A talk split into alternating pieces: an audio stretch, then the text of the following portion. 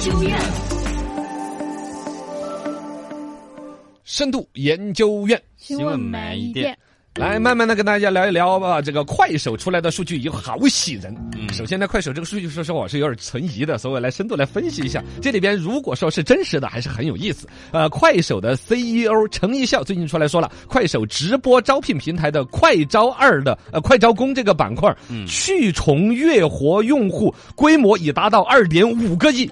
嚯，去重了的，因为有的有多个账号啊，像我们嘎的嗯抖音账号好几个呀。对然后呢，这反正去掉重复的，一个月下来的活跃用户都有二点五个亿，嗯环比上一季度增长了百分之九十。二季度简历的日投递数量已经达到超过了三十六万，一天投三十六万个简历。平台已和超过十万家的企业达成了这个合作。哦首先，一个所谓的南抖音北快手，应该快手的发展呢，在我们成都这边相对来说不是抖音那么好对，但是你可以看出三省啊，啊啊啊，它整体的那种体量，嗯。还有用用户的活跃，对，对。还是很厉害，嘎对。二一个呢，它里面尤其这一次是把个招工这个事儿嘛，它搞到了前面，啊，抖音这边都没有搞的嘛。啊，快手这边把找工作，这是解决全社会的一个问题。嗯。不管说是老百姓找工作方面，你看现在这种就业环境还是有点压力，是。还是企业那一端，对。吧要精准的。因为现在说到找工作，其实最大的问题不是说没有人工作，也不是没有单位要人，嗯。是什么？是什么呢？你听我慢慢来啊。深度研究院。新闻慢一点，现在在劳动力市场肯定是一个匹配度是最大的问题。嗯，工作单位找不到人，找不到人才，老板天天捶胸顿足，人才呀，二十一世纪最缺的呀。嗯嗯那一边找工作的呢，天天找不到。啊是，其实核心就在于匹配，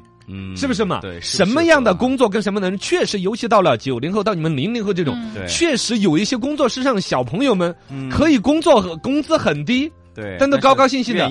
是不是啊？喜欢这个，对呀，这这男的是个喜欢，所以你看回来现在短视频，不管是抖音还是快手，大数据呀、嗯匹配呀，就是他们的是对他比你还了解你自己，对对对，是不是嘛？对，你要是女澡堂帮操男搓背工，哎哎。我要工资多少？你。不是，对我我说的是那种，我调侃的，调侃的。啊，调对，没水水水上乐园的那种，是不是啊？啊啊，是是，这就是。什么滑滑梯的工作人员，你看哦好多都在说，倒给三千，我会有要每个月都要来干。至少养眼嘛，凉快嘛，反正哎，这个调侃，但是你都说出来了这个问题，有的工作其实有天然的跟特定人群的匹配，这个是现在短视频平台真的有得天独厚的优势的。嗯。那么快手比较早的把这个事儿发现了，并且作为一个商机提出来，我觉得要点个赞。第二，它这个数据我有点吓人哦，去重的就是实实在在有嗯去掉重复用户的话，那就是实实在在一个月有二点五亿人在快手上面找工作吗？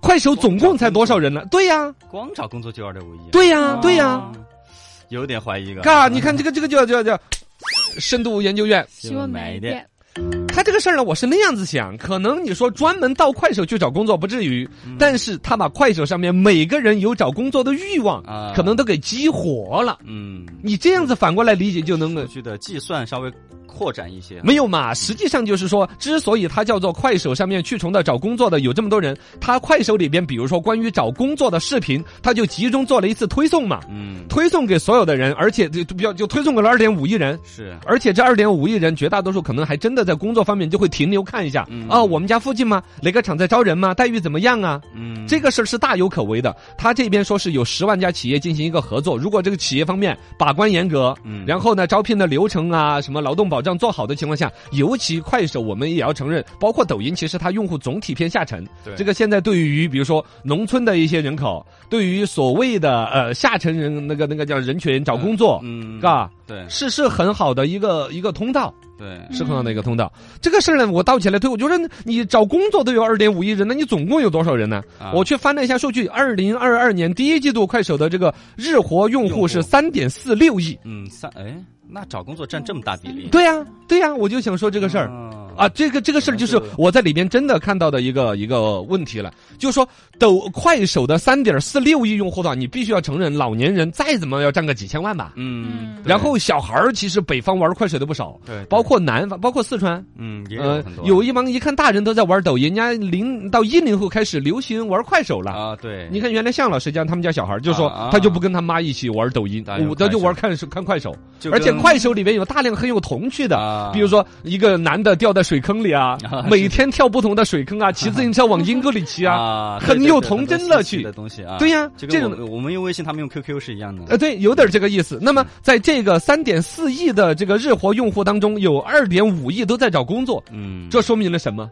说明什么？这就又回来，可能真的在就业市场上面有一些动向。嗯，不管是说有工作的想换工作，还是说现在整个就业的一些东西，对对是吧？对对，确实快手的数据很适合找工作，嗯。这也是事实。有点儿有点儿，嘎，嗯。就希望说这个事儿最终成为一个解决全社会的一个问题的，不管是解决就业率，因为就业率的所谓的不乐观，也并不见得是绝对的商厂都垮完了呀，公司都不招人了呀，对。其实就是一个匹配度的问题，对嘎对。对。如果像抖音啊、快手啊这些短视频平台，他们的用户本身哪个比较懒，哪个喜欢上午，嗯。谁喜欢下午，谁喜欢晚上猫着，这些东西如果跟用人单位的一些数据要能够精准匹配，对。解决企业的运转，对，解决成本，呃，也解决了这所有人的就业问题。找工作的就业问题。啊期待一下